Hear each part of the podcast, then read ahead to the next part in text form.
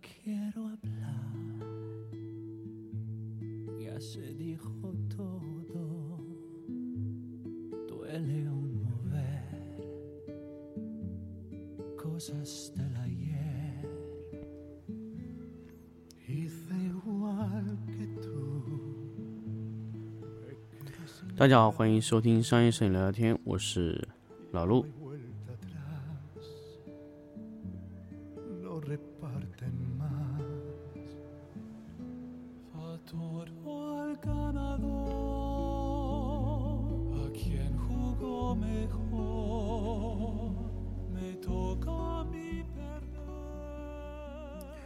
欢迎大家继续收听新的一期商业摄影聊聊天。那么之前做了一大堆的值不值得买的这个话题呢，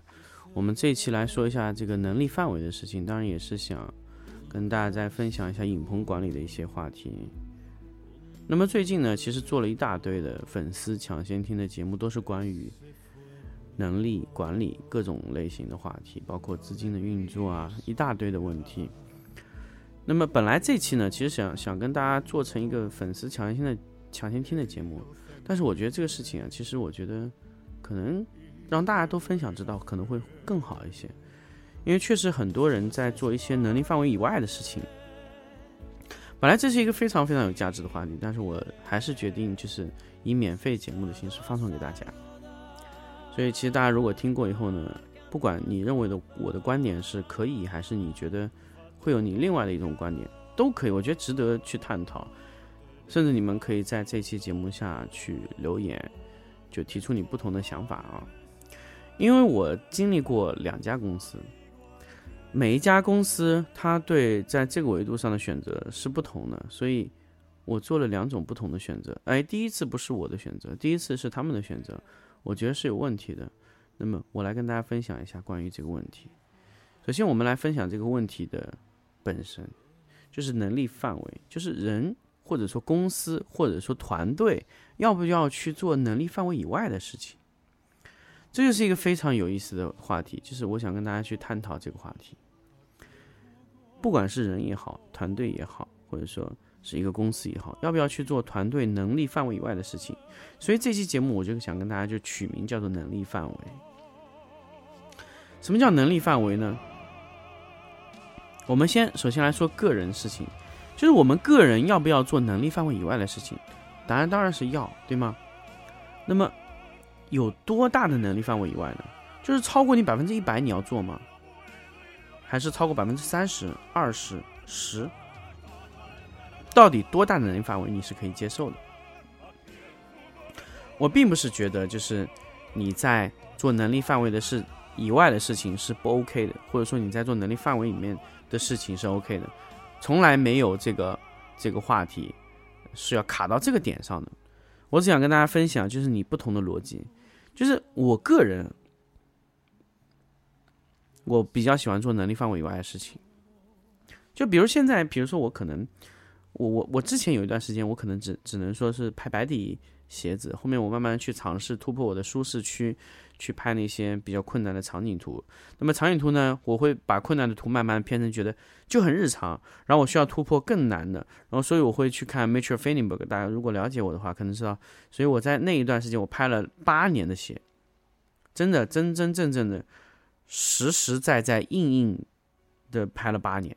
就是静物的鞋，所以大家知道的话都是。叫我啊，就是一个人送外号“鞋王”啊，就是几乎福建那一块的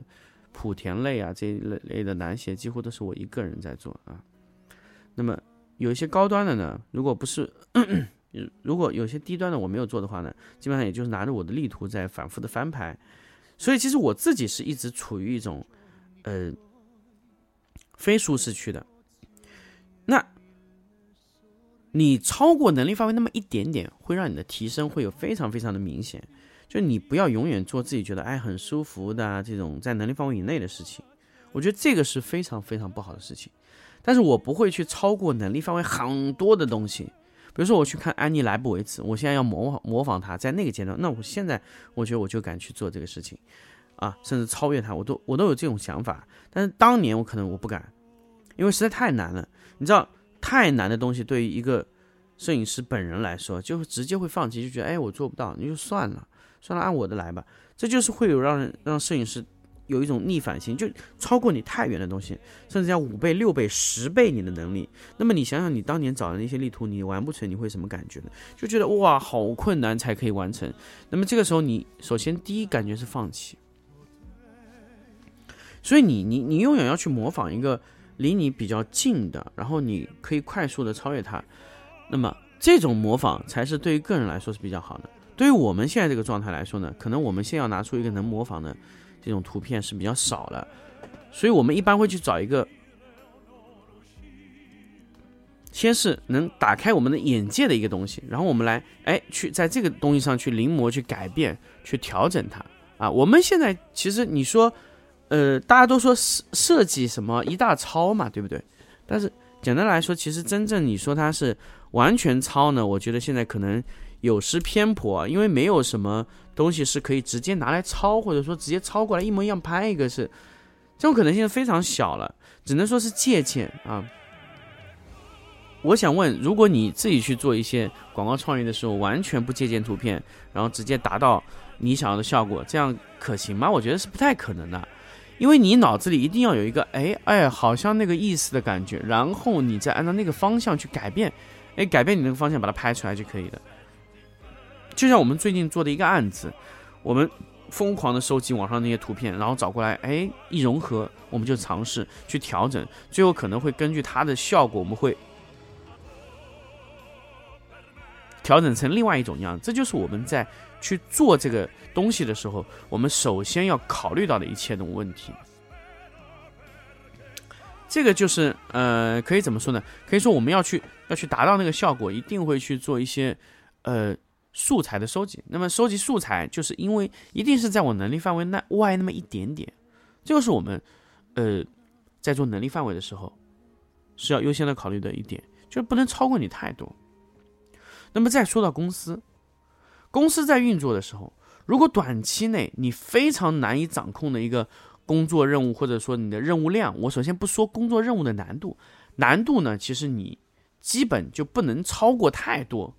这是完全和人是一样，就是，呃，你的任务量，我们是要主要考虑的一点。比如说，我们在最近这段时间，疫情非常满的时候，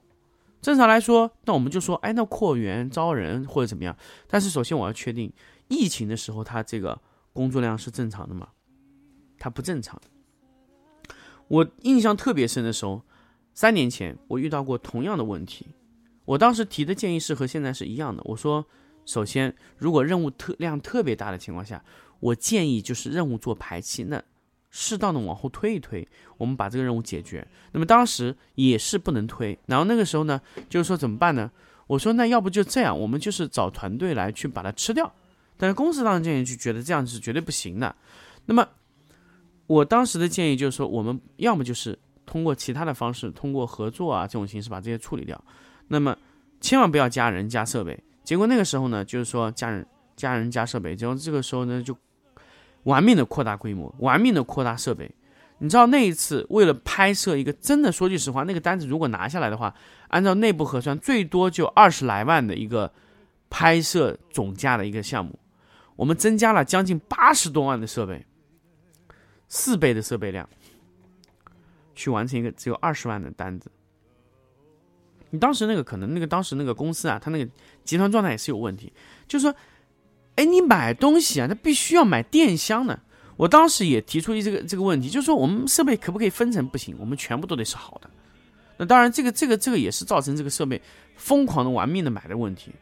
啊。还有一个就是，你为了完成二十万左右的任务量，你需要砸八十万去干这个活，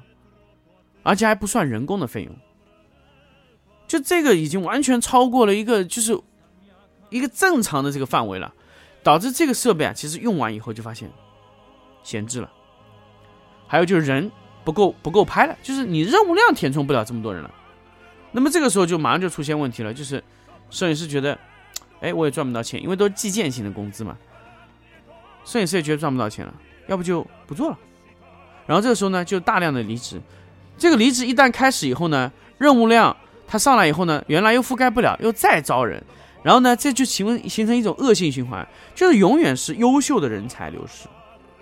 然后呢，留下来的其实就是，哎，当时那个留下来那一段呢，不是特别优秀，当然至少在那个阶段不是特别好的，就是流失都是好的人才，那这个就是形成了就是人才的这个流失，它就出现这个问题了。就是永远是好的人先走，而不是坏的人先走。一定要跟大家说，如果一个公司开始走下坡路的时候，人才的流失一是一定是从上层开始往下往下流失的，因为一个优秀的团队，他挖走的一定是好的，只有优秀的员工会被挖走，那弱的肯定他只能是去面试嘛，对吧？那所以他的流失就是从上往下流失的。所以说这一次我碰到一样的问题，就是任务量实在太大。那我第一个反应就是合作，所以这一次我选择合作了很多影棚，帮我去解决这个同期我解决不了问题。我愿意把我的利润、我的所有的任务量都让出去。我知道这不是正常的状态，所以我按照正常的推进速度去推进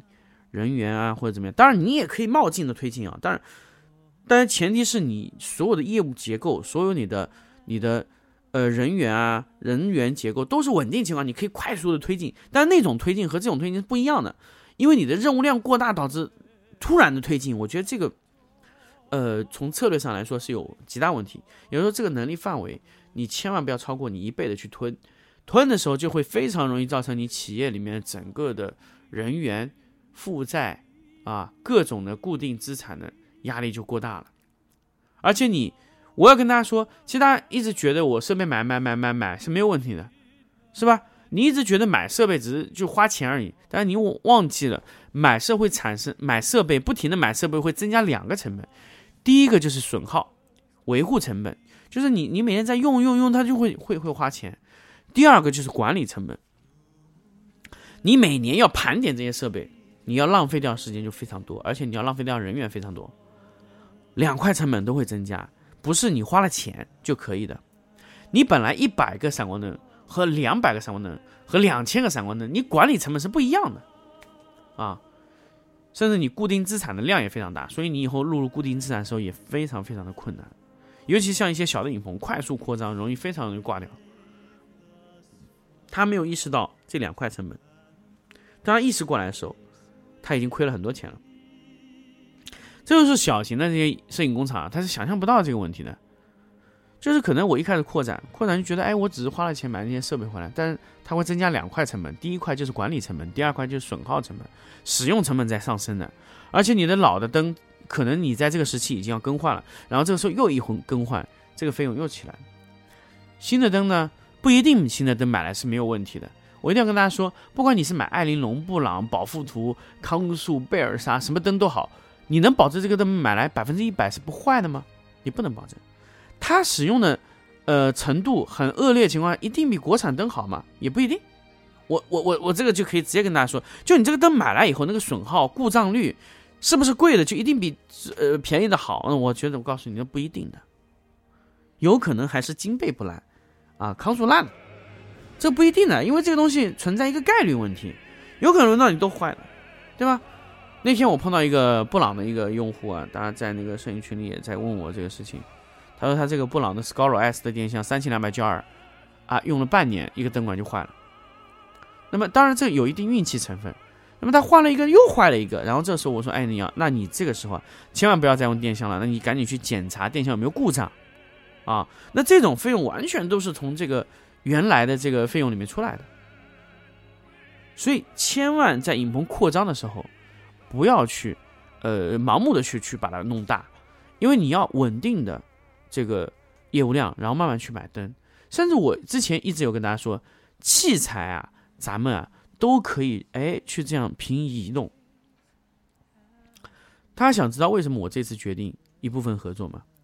我一开始觉得是人员数量问题，结果我把所有的设备，我可以说，其实我们当时我在接手现在摄影棚的时候，它设备是完全是多的。就是根本就是做不到每个人把摄影摄影棚里面所有的相机都用完。那么这一次我把所有的相机都用完，包括呃我们视频组那边有一些闲置，比如他以前觉得六 D 呀这些相机不太好的，你就不用了。我把他的六 D、五 D 三他们闲置的一些相机全部拿过来，全部开镜以后，甚至我招了一些兼职的摄影师来合作做这个事情。我发现，然后我发现一个问题，场地不够用了。难道我扩场地吗？当然不现实。那么这个时候，我们只能选择外包，因为如果如果我这个时候还是要拼命的扩展人、扩展，那只能说大家两个人坐在一个场地里面就相互干扰的拍摄，我没有办法保证一个摄影师能非常舒服、非常舒适的在一个区域内拍的爽爽的，做不到。那么做不到就会造成，呃，摄影师哪怕在这个地方，他也会就是你拍摄的效率很低。那么这个时候呢，其实对于一个影棚来说，就是非常不划算的形式了。就是你养的人他速度不快啊，那这个时候你你成本就在那里摆着，然后你然后你这个时候难道你决定去呃扩展摄影棚规模吗？当然不行。所以这个时候如果短期内推进，当然因为我现在本身已经已经开始去呃扩展摄影棚的面积了。那么当然我到我现在这一次去搬离这个摄影棚以后，能达到。业务量可能会增加，那那个时候我可能再增加人员啊，再去增加设备规模，这会比较好。我把我的场效率压到底。我现在看来呢，场效率是非常高的，因为我现在几乎在每一个地方没有产生这个呃空的景，我可以保证我现在一千六百方的面积里面，连过道都开满所有的场景，任何白底区没有一分钟是空的。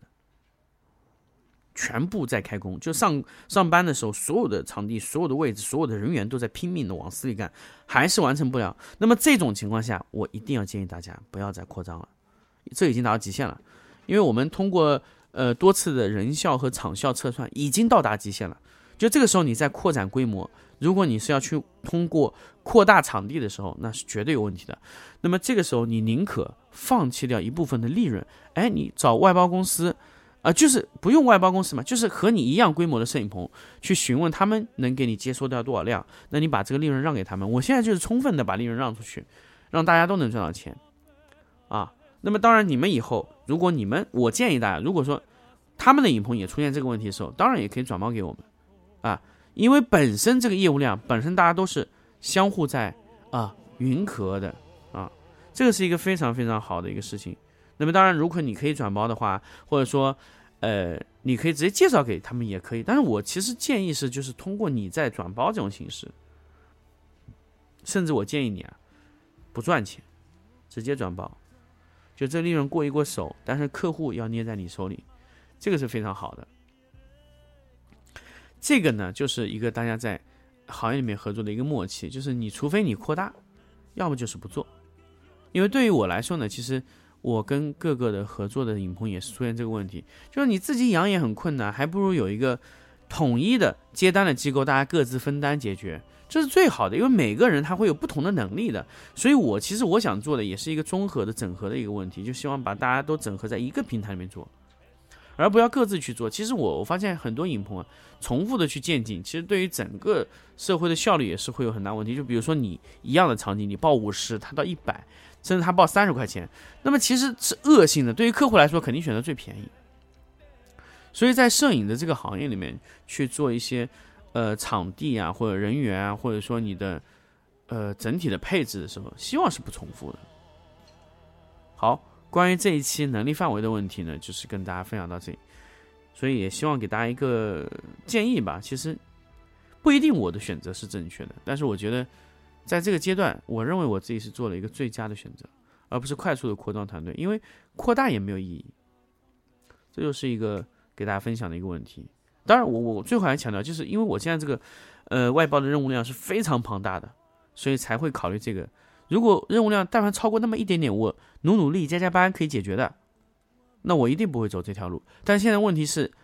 呃，就是你无论怎么样加班，二十四小时摄影棚不间断的工作也完成不了的。那你你你这个问题一定要通过外包形式解决，不是扩大规模，扩大规模是下策，